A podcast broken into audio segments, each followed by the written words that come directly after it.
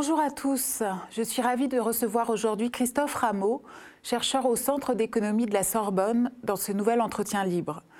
Avec les autres membres des économistes atterrés, il publie ce mercredi 10 octobre aux éditions Les Liens qui libèrent Macron, un mauvais tournant. Un livre réquisitoire contre la politique menée depuis l'élection en 2017 d'Emmanuel Macron, président issu de la banque d'affaires. Réforme structurelle à la hache, tournant écologiste refusé, politique budgétaire inégalitaire, rien à sauver de cette politique qui, selon le fameux groupe d'économistes hétérodoxes, mènerait même, je cite, à extirper la chose politique de la société, à effacer la politique. Bonjour Christophe Rameau, bienvenue euh, aux médias. Bonjour. Macron, un mauvais tournant, c'est le, le, titre euh, du nouveau livre des économistes atterrés. Et pour tout vous dire, euh, je, trouve que le titre est un peu timide, un peu en retrait par rapport à la dureté de votre constat. Pourquoi avoir choisi la métaphore du tournant?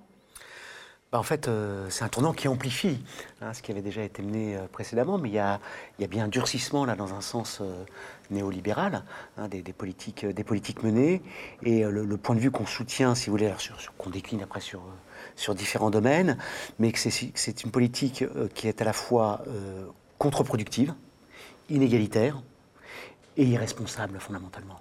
Hein, irresponsable par rapport aux défis que notre société a relevés, euh, notamment un des défis majeurs qui est la question de l'emploi. Hein. je pense qu'il faut sortir de l'idée que le chômage est une fatalité. il est tout à fait possible, à portée de main, de créer de l'ordre d'un million d'emplois l'espace d'un quinquennat sur cinq ans. Hein, ça suppose de l'ordre de 200 000 créations d'emplois nettes par an. Euh, c'est pas énorme, c'est vraiment à portée de main, ça changerait considérablement la configuration de notre pays. Ça ne serait pas suffisant, il faudrait ensuite, mais ça nous permettrait de passer à 7% hein, de, taux de chômage. Ensuite, il faudrait bien entendu poursuivre le mouvement. C'est tout à fait possible. Or là, on a une politique, euh, comment dire, euh, une politique euh, néolibérale, c'est-à-dire une politique en faveur des plus riches, hein, très très clairement. Donc de ce point de vue-là, il y a un véritable tournant hein, par rapport aux politiques antérieures, même si ces politiques avaient déjà été entreprises précédemment. Mais là, on, va beaucoup plus loin. Donc de ce point de vue-là, il y a un tournant et ne, ça ne fonctionne pas. Alors prenons les choses euh, dans leur ordre, comme vous le faites tous euh, dans ce livre collectif. Euh, la devise républicaine, dites-vous, liberté, égalité, fraternité, s'est transformée avec Macron en liberté, concurrence, finance. Comment un tel programme a-t-il pu mener cet homme au pouvoir? Parce qu'on dira ce qu'on veut, mais hormis peut-être la réforme de la SNCF, tout ou presque était annoncé. Bah, si vous voulez, revenons d'abord sur la devise républicaine. Hein, dans l'introduction, on insiste sur le fait qu'en fait, cette devise républicaine, elle a un sens économique. Elle n'a pas simplement un sens politique sur lequel il y a finalement un large accord dans notre société. Elle a un sens économique. Ça veut dire quoi? Ça veut dire que, bien entendu, pour que l'économie fonctionne, il faut de la liberté, il faut de la concurrence, il faut du marché. Nous l'assumons hein, dans, dans, ce livre. Ceci étant dit, euh, l'économie ne peut pas fonctionner au service de tous, au service du bien-être général, si ça ne s'accompagne pas d'une certaine forme d'égalité. Ça veut dire quoi Une certaine égalité des conditions, de, façon à ce que euh, ben, euh, les, êtres humains puissent y compris se, lancer dans des initiatives économiques. Euh, bon. Et tout ça, cette égalité des, certaine égalité des conditions, ça suppose une intervention publique. En fait, il y a historiquement, dans notre société, il y avait, il y avait un socle d'accord sur ce sujet-là. Hein, c'est comme ça que dans notre société, mais en France comme ailleurs, c'est comme ça que nous avons construit des économies mixtes. C'est-à-dire que, euh, y compris suite au traumatisme euh, de, la crise de 29, de la Seconde Guerre mondiale, dans tous les pays du monde, à la suite de la Seconde Guerre mondiale, avec des variantes bien entendu, mais on est arrivé à la conclusion que le marché ça a du bon, mais il y a besoin d'intervention publique extrêmement forte en matière de protection sociale, en matière de services publics, en matière de droit du travail, en matière de politique économique, partage des revenus, euh, politique industrielle, commerciale, de façon à faire ce que le marché ne sait pas faire. Hein, qu'est-ce qu'il ne sait pas faire? Le plein emploi, euh, la stabilité financière, euh, la satisfaction d'une série de besoins sociaux en matière de services publics, de protection sociale, il y a besoin d'intervention publique. Il y avait ce socle-là, qui fonctionnait plutôt bien, qui a plutôt bien fonctionné. À la fin des années 70, début des années 80, le capital financier a pris sa revanche en quelque sorte, hein, parce que, puisque son pouvoir tendait à décliner. Hein, il y avait une, euthanasie progressive des rentiers durant les Trente Glorieuses. Donc, donc le, néolibéralisme a pris, a pris sa revanche ça nous a conduit de catastrophe économique et sociale en catastrophe économique et sociale. Hein. Euh, on a régulièrement des crises financières, euh, et avec le pompon, bien entendu, en matière de crise, qui est la crise de 2008. Et donc, suite à la crise de 2008, on aurait pu s'attendre à ce que les responsables politiques tirent la conclusion de l'échec patent de ce modèle. Et au lieu de cela, il y a eu, bien entendu, des interventions publiques, ce qui, était plutôt bienvenu, mais on n'a pas remis en cause le noyau dur du néolibéralisme, c'est-à-dire la finance libéralisée, le libre-échange, l'austérité salariale, et puis la contre-révolution fiscale, qui fait que les riches paient moins d'impôts. On n'a pas remis ça en cause. Bon. Et donc, résultat des courses, eh bien, on a un enlisement, hein, on a un enlisement dans la crise, et ce qui est terrible avec euh, Emmanuel Macron, c'est que au lieu justement bah, il n'a pas été élu pour ça, vous allez me dire. Hein, Ce n'était pas son programme, effectivement. Hein. au lieu, effectivement, de, remettre à plat un modèle qui ne fonctionne pas, eh bien, quelque part, il le radicalise. Hein, il le radicalise, il le théorise, avec, euh, bah, voilà, et donc il remplace cette devise républicaine, liberté, égalité, fraternité, par liberté, concurrence, finance, ce qui, peut nous conduire, ce qui ne peut nous conduire qu'à des, des impasses en matière économique. Alors, ce qui est peut-être aussi intéressant, malgré tout, peut-être que nous y reviendrons, c'est qu'en fait, euh, le gouvernement a beaucoup de mal réaliser son programme. Est-ce qu'on n'a pas le sentiment, au contraire, qu'il avance vite et que la contestation sociale a jusqu'ici été impuissante? Bien sûr qu'il avance vite. Mais d'une certaine façon, le gouvernement est quasiment obligé de reconnaître lui-même que ça ne fonctionne pas. Hein, c'est-à-dire qu'il a commencé son quinquennat par des cadeaux fiscaux aux plus riches. Ça, c'était le premier signal. D'accord? Donc, euh, c'est connu, euh, euh, comment dire, la, suppression de l'ISF est remplaçant par, par, l'IFI, euh, la flat tax sur les revenus du capital à 30%, donc des cadeaux fiscaux de l'ordre de 5 milliards par an aux plus riches, plus toute une série d'autres hein, qui sont baisse de l'impôt sur les sociétés, etc. Bon, ça ne fonctionne pas. Ça ne fonctionne pas. Et le gouvernement, d'un certain point de vue, si vous entendez bien, y compris le message gouvernemental, il est obligé de le reconnaître. Hein, dans le projet de loi de finances, qui est en discussion actuellement euh, au Parlement, le gouvernement anticipe qu'en 2019, le taux de croissance de l'investissement va plutôt ralentir par rapport à ce qu'il était cette année ou en 2017. C'est quand même un comble. C'est quand même un comble, puisqu'en 2019, les entreprises vont bénéficier exceptionnellement d'un surcroît de, 20 milliards. C'est absolument colossal, hein, puisqu'il euh, va y avoir superposition pendant, un an du CICE et des allègements de cotisations sociales. Bon, donc euh, on peut prendre un autre exemple symptomatique. Le rapport CAP 2022. Mhm. Le gouvernement nomme, il y a maintenant près d'un an, une commission d'experts pour réformer l'État. Euh, très bien. Euh, il nomme dans cette commission un aéropage d'économistes ultralibéraux, de banquiers, euh, de financiers, y compris qui peuvent être intéressés, on est à la lisière du conflit d'intérêts par le fait qu'il y ait privatisation. Bon, il sait pertinemment, en nommant ces gens-là dans cette commission-là, ce que va produire cette commission. La commission produit son rapport. Résultat des cours, c'est très intéressant ça. Le gouvernement refuse de publier le rapport. C'est intéressant. Il met les membres de la commission dans une salle, euh, comment dire, euh, dans, une petite salle où ils ont chacun, parce que chacun n'a écrit qu'à des petites parties, ils ont chacun accès au rapport final pendant deux heures et ensuite, ils sont obligés de le rendre, ils n'ont pas le droit de le publier. On est quasiment, vous voyez ce que je veux dire On est sur des méthodes qui nous rappellent un autre temps euh, du côté de, l'Union soviétique. En termes de, c'est quand même complètement hallucinant. Alors ce rapport a finalement filtré, etc. Mais le gouvernement, c'est très intéressant ça. Il n'assume pas ce rapport. Ça ne veut pas dire qu'il ne va pas le mettre en œuvre en partie, mais il ne l'assume pas véritablement. Ça veut dire que quelque part, il est, il est. Et, puis tout le discours du gouvernement sur le pouvoir d'achat des ménages. En fait, quand on gratte, on s'aperçoit qu'il y a très peu de mesures en faveur du pouvoir d'achat. Bon. Mais malgré tout, le gouvernement est obligé de tenir ce discours-là. Ça veut dire qu'il n'est pas en mesure d'assumer jusqu'au bout son discours sur le thème en faisant des cadeaux aux plus riches, en faisant des cadeaux aux entreprises, en continuant l'austérité salariale. C'est ça qui va faire repartir l'activité. Il tenait ce discours au début.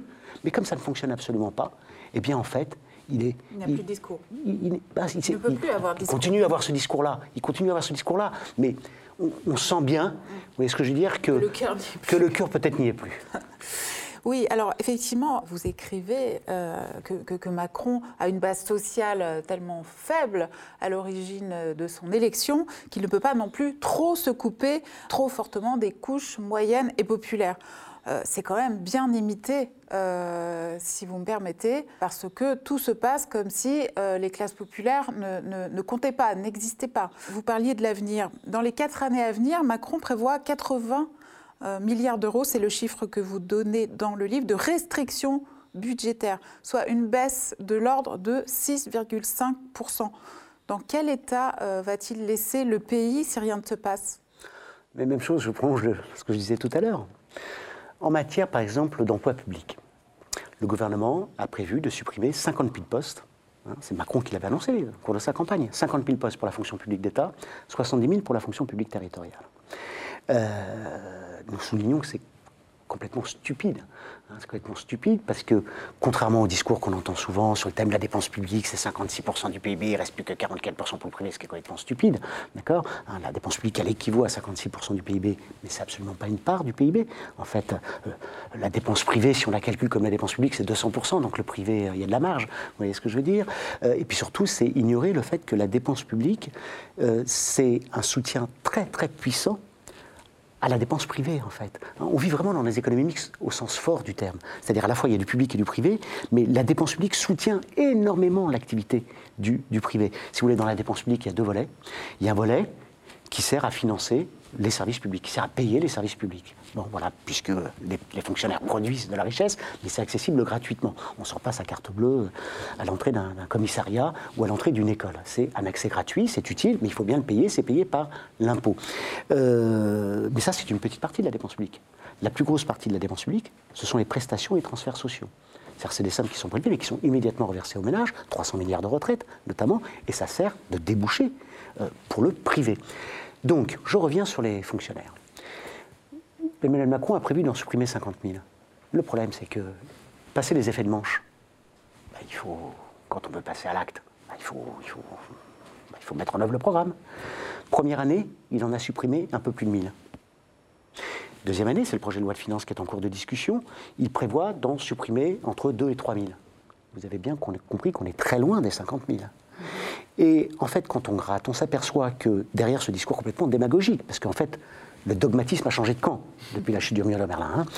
En fait, on s'aperçoit que, comment dire, 85% des effectifs de la fonction publique d'État, ils sont concentrés où? Police, armée, justice, éducation. Or, le gouvernement a prévu, au moins sur les premiers volets, plutôt de créer des postes, et puis sur l'éducation, de réduire un tout petit peu, mais enfin, il ne pourra pas aller très loin. D'accord? Déjà, il fait quelque chose de très grave dans le projet de loi de finances 2019. Mais donc, ça veut dire que les 50 000, les 45 000 qui restent à faire dans les, dans les trois ans qui restent, vous voyez ce que je veux dire Ça commence à se réduire. En fait, ça supposerait de réduire les effectifs de plus de 15% sur les autres ministères. C'est absolument pas possible. C'est absolument pas possible. Et donc d'ailleurs, c'est pour ça que les libéraux, les ultra-libéraux, encore plus dogmatiques, montent sur la table en disant mais où on en est là? On ne va pas réussir à atteindre les, les, les objectifs. Donc si vous voulez, c'est en ce sens-là que c'est irresponsable. C'est-à-dire qu'en fait, cette politique libérale, sur ce domaine-là comme sur d'autres, ça ne fonctionne pas. Ça ne fonctionne pas. Aujourd'hui, il faudrait embaucher des, emplois de fonctionnaires, bien entendu. La, part de la quand on dit la dépense publique, c'est 56%, ça n'a pas de sens. La part de, la richesse produite par les fonctionnaires, en France, c'est à peu près 17-18%, et c'est stable depuis 30 ans. Ça ne bouge pas. Et on peut considérer que ce n'est pas énorme, et ça mériterait d'être augmenté pour l'hôpital public, pour l'enseignement primaire, notamment, où il y a des, gros problèmes euh, d'effectifs pour la justice. Hein. Euh, on vient d'avoir des, rapports là, qui nous montrent que la France est lanterne rouge, hein, quasiment en termes de, euh, comment dire, de moyens pour la justice. Bon, donc on pourrait augmenter ça par dogmatisme. Comment dire On ne le fait pas. Euh, résultat des courses, on, accroît la, déchirure sociale dans notre, euh, dans notre pays. Et tout ça pour une politique de l'offre, parce qu'en fait, la raison pour laquelle le gouvernement se prive de ressources pour embaucher des fonctionnaires à l'hôpital, dans l'école primaire, dans la justice, c'est parce qu'en fait, il, il consacre des sommes colossales pour faire ces fameux cadeaux fiscaux Hein, aux, plus, riches. Et donc, euh, comme dans le même temps, il a décidé de rester dans les clous des normes européennes complètement stupides par ailleurs, les normes européennes, c'est pas simplement 3%, c'est qu'il faut aller à 0,5. D'accord? Il faut aller à 0,5%, c'est-à-dire qu'il n'y ait plus de déficit public, ce qui est une aberration. Hein, d'un point de vue économique, ça nie le fait que le public, bah, il investit, produit de la richesse, et donc comme n'importe quelle structure qui investit, bah, quand vous investissez, quand vous construisez des bâtiments, des routes, il n'y a, aucune raison de payer ça dans l'année alors que ça va servir pendant des décennies. Donc le déficit public, il est tout à fait légitime. Voilà, moi je dis toujours que le déficit, la dette, c'est comme le chocolat. C'est très bien, c'est une très belle invention de l'humanité. Il peut y avoir des excès de chocolat, d'accord? Enfin, ça on y reviendra éventuellement, c'est pas le... Alors pour rester un moment sur euh, les cadeaux fiscaux faits aux plus riches, vous chiffrez euh, le, coût...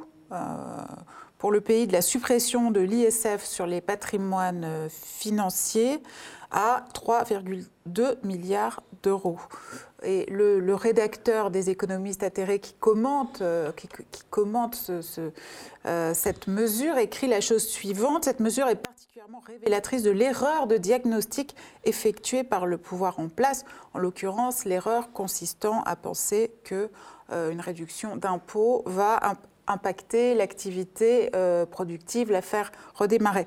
Plutôt que de parler d'erreur de diagnostic, euh, est-ce qu'on ne peut pas parler d'un hold-up pur et simple, euh, brutal, cynique des classes les plus riches? Chacun son langage, mais comment dire, ce qui est, important hein, de, comprendre, c'est que, euh, comment dire, les, les, entreprises aujourd'hui ont énormément de, trésorerie, les riches ont beaucoup d'argent, euh, et donc euh, quand on fait un placement financier, euh, il faut sortir de l'idée que ce placement financier va immédiatement se traduire par de l'investissement. C'est ça qu'on essaie d'expliquer, hein, d'argumenter. Il hein, faut savoir que, comment dire, quand on achète une action, pour l'essentiel, aujourd'hui, ben, en fait, on l'achète sur ce qu'on appelle le marché secondaire. Hein, c'est-à-dire c'est des actions qui ont déjà été émises par l'entreprise, il y a un an, deux ans, dix ans, d'accord euh, Et euh, les, propriétaires de cette action la revendent à quelqu'un d'autre. Vous avez bien compris que cet échange sur ce marché de l'occasion, ça rapporte rien à l'entreprise. Ce qui rapporte à l'entreprise, c'est qu'il y a des, émissions de nouvelles actions. Mais en fait, on s'aperçoit depuis plusieurs années, aux États-Unis comme en France, que la bourse, globalement, ne finance pas hein, les, les, entreprises. C'est-à-dire quand on met en rapport les émissions de nouvelles actions, et puisque ce, que sont obligés de verser les entreprises en termes de dividendes ou de rachat d'actions, encore pire, et bien en fait le solde est négatif. Donc en fait la bourse, elle vampirise. Et donc je reviens sur la, mesure euh, totalement contre-productive, c'est qu'en fait on va, euh, loin de favoriser l'investissement, ça, va favoriser des bulles financières, en fait. Hein. ça va favoriser des bulles financières dont on sait qu'elles sont vouées à un moment donné à, euh, à éclater. L'investissement, ça dépend fondamentalement de, des anticipations de demande hein, des entreprises. Voilà, c'est-à-dire qu'une entreprise, elle n'achète pas des machines, des bâtiments. Euh, pour, produire des machines et, d'autres bâtiments. Elle achète fondamentalement, on ne produit pas des machines, hein, on n'achète pas des machines pour produire des machines, pour produire des machines. Au final, il faut bien que ça serve à produire des biens ou des services de consommation finale. La consommation finale en France, comme dans les autres pays industrialisés, c'est 80% des débouchés. Et en fait, ça tire énormément l'investissement. Et donc, ce qui bloque l'investissement n'est pas simplement en France, hein, parce qu'on a un problème spécifiquement européen. Hein, c'est des cures d'austérité généralisées en Europe, où on se fait des cures d'austérité les uns contre les autres, y compris pour se prendre des parts de marché. D'accord Voilà on se met une guerre commerciale en quelque sorte les uns contre les autres, tout en disant vive l'Europe pour se piquer des parts de marché. Résultat des courses, on fait de l'austérité généralisée et donc l'investissement lui-même a tendance à être déprimé. Je dis ça partout en Europe. Hein. C'est encore plus marquant, euh, par exemple, en Allemagne, hein, où le, sous-investissement est particulièrement, euh, est particulièrement marquant. Donc on a un jeu à somme négative, hein, finalement. Donc effectivement, une politique de classe qui est totalement contre-productive. Et donc, qui est irresponsable Parce que ce qu'on reproche aussi au gouvernement, c'est n'est pas simplement de faire ce qu'il fait, c'est de faire, en faisant ce qu'il fait, de ne pas faire ce qui devrait être fait. Voilà. Hein, ce qui devrait être fait, c'est notamment remettre à plat les règles européennes. Ça, c'est la priorité des priorités. On a une construction européenne, une zone euro qui est complètement, qui, ne fonctionne pas, enfin, du point de vue qui, qui crée des déséquilibres effroyables, euh, et qui joue contre l'intérêt des peuples. Donc, la, première chose à faire, ça aurait été de remettre à plat ces règles. Et la France en a les moyens. C'est c'est quand même un comble que cette remise à plat nous vienne d'Italie. Voyez ce que je veux dire C'est quand même un comble. Hein. Aujourd'hui, la remise à plat, c'est le gouvernement italien qui est en train de le faire, hein, de remettre en cause les, règles, les règles de réduction de déficit à marche forcée qui n'ont absolument aucun sens. Ce n'est pas, le, gouvernement français. Donc voilà, le gouvernement, en se fixant les priorités qu'il se fixe, il est irresponsable. C'est-à-dire qu'il ne se fixe pas les, priorités qu'il devrait se fixer au service de l'intérêt général, notamment pour créer des emplois, relever les défis écologiques. Alors, euh, vous écrivez, euh, page 222 euh, très exactement, c'est important que le, tournant actuel n'est rendu possible que par l'affaiblissement idéologique des classes populaires du fait, je cite, de la désindustrialisation et de leur ethnicisation. Qu'est-ce que vous voulez dire par ce mot ethnicisation en l'occurrence? Je ne me souviens pas de ce passage, mais je l'assume tout à fait. Hein. Je pense qu'effectivement, un des, des pièges. Euh, c'est pas le, le rédacteur des économistes atterrés qui a écrit ça. c'est pas le cœur de, notre sujet. Il faut d'abord savoir que sur le sujet, euh, le, livre là des économistes atterrés, euh, c'est pas, c'est un livre qui est signé par neuf personnes, hein, d'accord? Voilà. Et donc sur ces sujets de, de l'immigration, de la réponse, nous, avons des débats hein, chez les économistes atterrés, et c'est vrai que les rédacteurs là de cet ouvrage, c'est plutôt la, le, le, pôle keynésiano-républicain, on va dire, hein, keynésien républicain, qui effectivement euh, indique que euh, un des pièges euh, que nous tend le libéralisme, c'est de n'avoir comme seule riposte qu'une riposte identitaire, entre guillemets. donc, ben voilà, hein, c'est-à-dire, le libéralisme peut tout à fait s'accommoder. Hein, le libéralisme qui, comment dire, qui, nie la spécificité de l'intérêt général. pour, les, pour les libéraux, l'intérêt général est réductible au jeu des intérêts particuliers, et donc ils peuvent tout à fait s'accommoder d'une critique pseudo-radicale, d'accord, qui elle-même ne, refuse de considérer comme pertinente l'idée qu'il y a un intérêt général, par-delà les différences qui existent et qui sont tout à fait légitimes, et qui met l'accent au contraire sur les identités de chacun, donc y compris ces replis, ces replis identitaires, oui, tout à fait. Puisque vous abordez le sujet, comment est-ce que vous travaillez chez les économistes atterrés? Parce que par exemple, cet ouvrage collectif est dirigé par Henri Sterdignac, mais on y trouve euh, effectivement une dizaine de contributions. On y trouve Danny Lang, on y trouve Christophe Rameau aujourd'hui avec nous, on y trouve Thomas Porcher. Euh, est-ce qu'il y a des désaccords de fond chez les économistes atterrés? Oui, tout à fait, bien sûr. On a un socle commun on est, on, est, très nombreux, enfin on est très nombreux, pas suffisamment, mais enfin on est quand même un certain nombre. Bon, dans le collectif d'animation, on doit être une trentaine ou une quarantaine. Et bien entendu qu'il y a des débats. Euh, c'est tout à fait, euh, c'est tout à fait, euh, c'est tout à fait légitime. On a un socle commun qui est l'opposition au, libéralisme économique. Voilà, donc c'est un socle assez fort.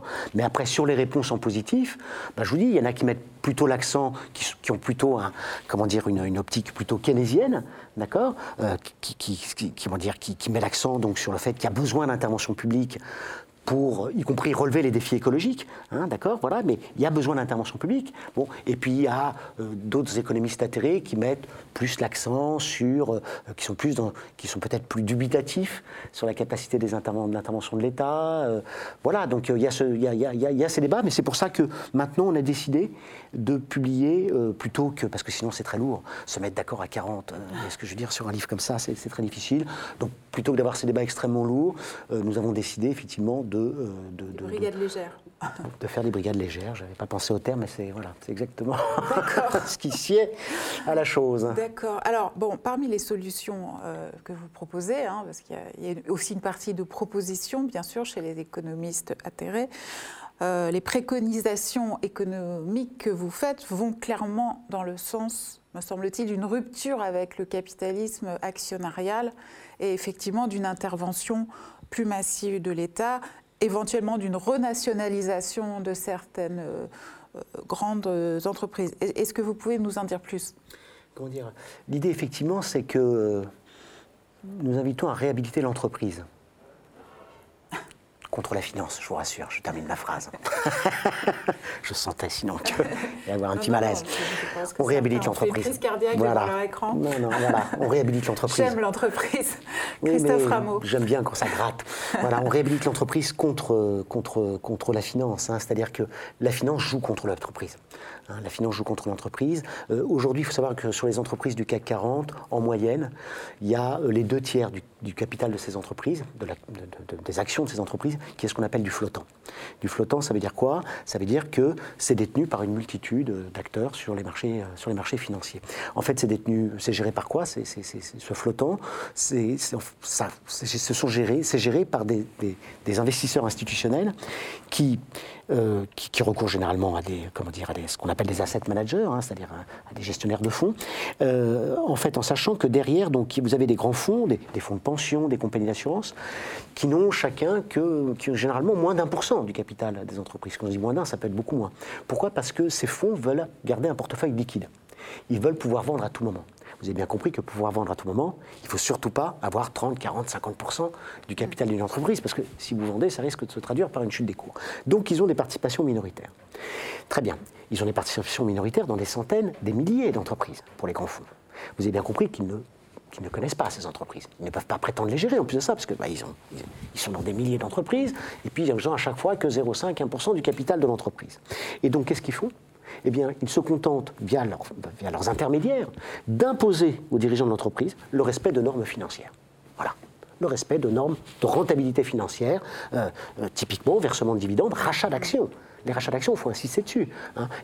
On estime qu'il y a près de 1000 milliards de dollars de rachats d'actions qui ont été réalisés aux États-Unis euh, sur l'an passé. c'est absolument, absolument effroyable. Rachat d'actions, ça veut dire que l'entreprise utilise ses profits, voire elle s'endette, pour acheter ses propres actions qu'elle déchire pour faire monter le cours et annoncer à ceux qui restent actionnaires que le dividende sera plus important parce qu'il y aura moins d'actionnaires euh, sur lesquels il sera réparti.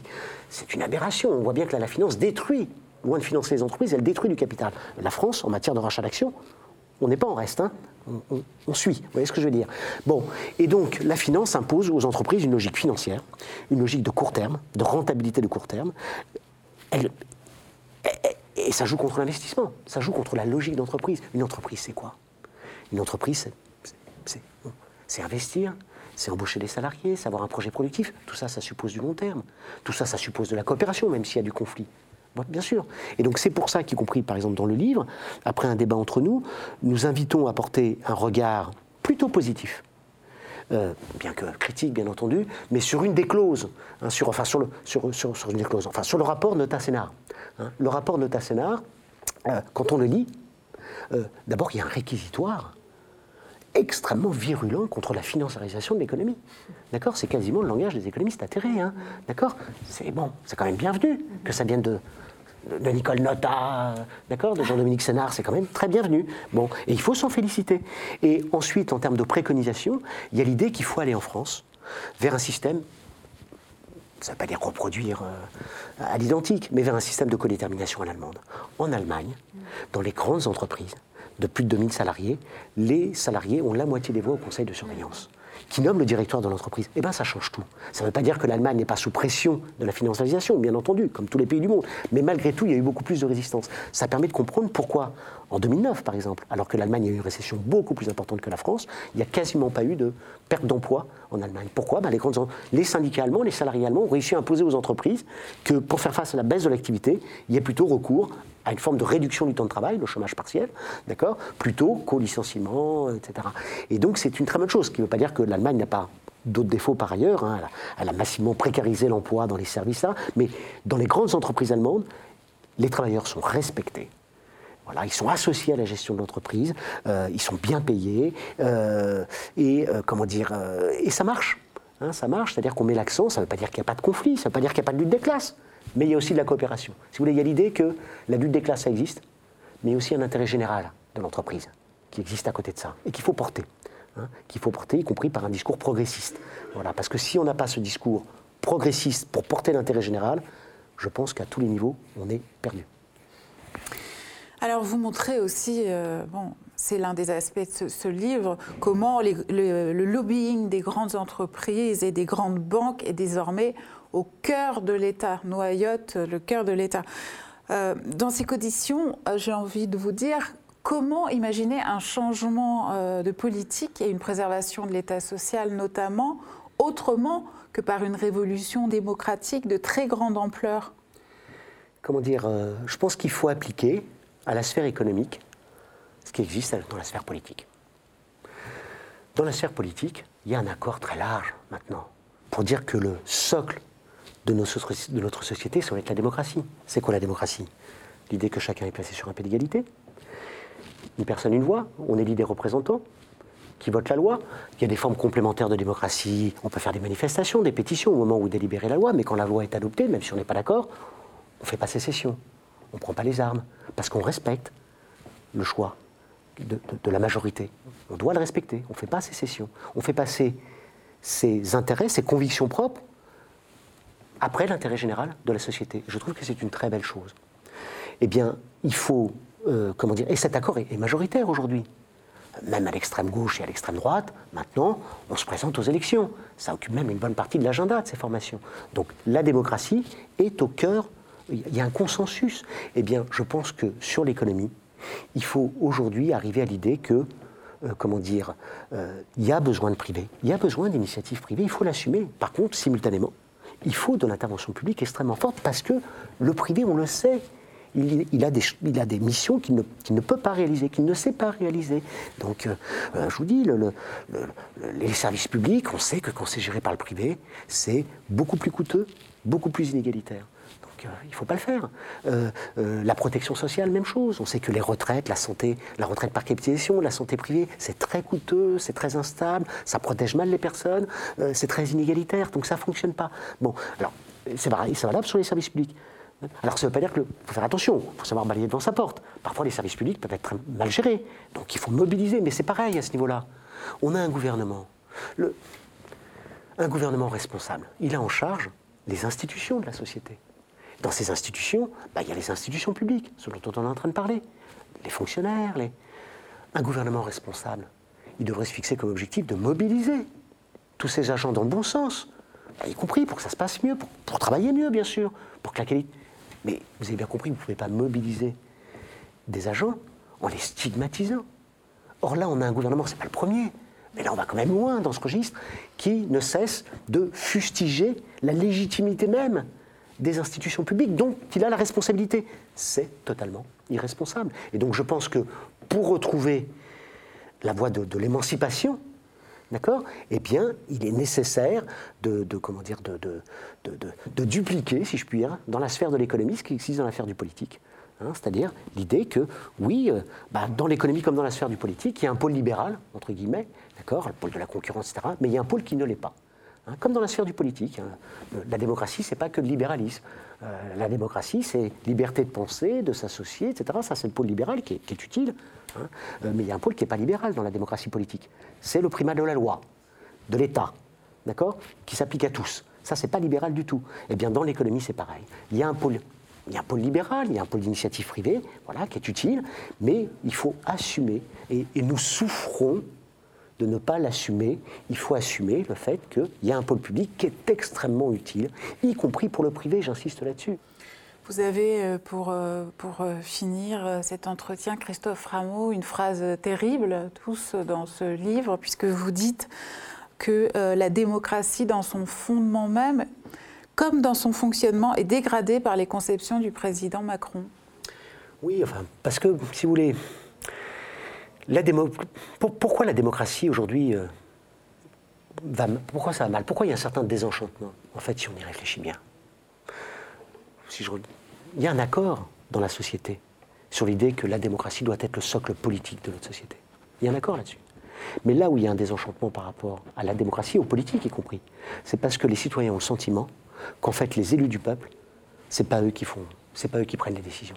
Ils ont le sentiment, bah, on revient à la sphère de l'économie, ils ont le sentiment qu'il y a une sphère importante de la société, qui est l'économie, qui échappe au contrôle politique. Et donc, qui est, dictée par les intérêts des puissants. Et, ça, c'est. Et, donc là, il y a bien quelque chose qui, comment dire, qui, qui, qui sape la démocratie. Hein. je pense que, euh, comment dire, la raison pour laquelle le politique va mal, c'est à cause du fonctionnement de l'économie c'est à cause du fonctionnement de l'économie. Et, donc, euh, et Macron, de ce point de vue-là, c'est ça qui est terrible, c'est que d'un certain point de vue, il théorise cela.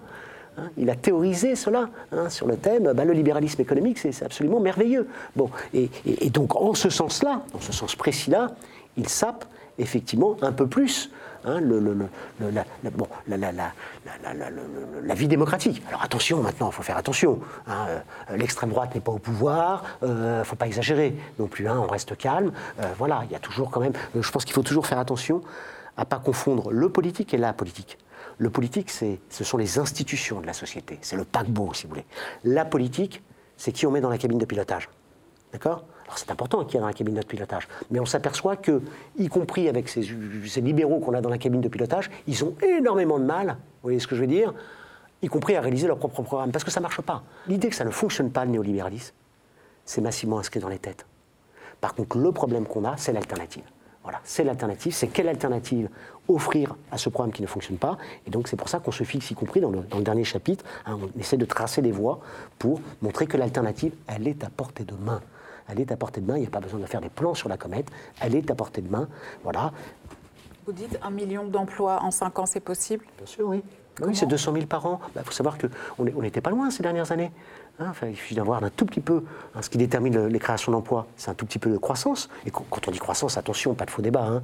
Euh, la croissance, c'est pas forcément des cheminées qui polluent, parce qu'il faut faire attention aux défis écologiques.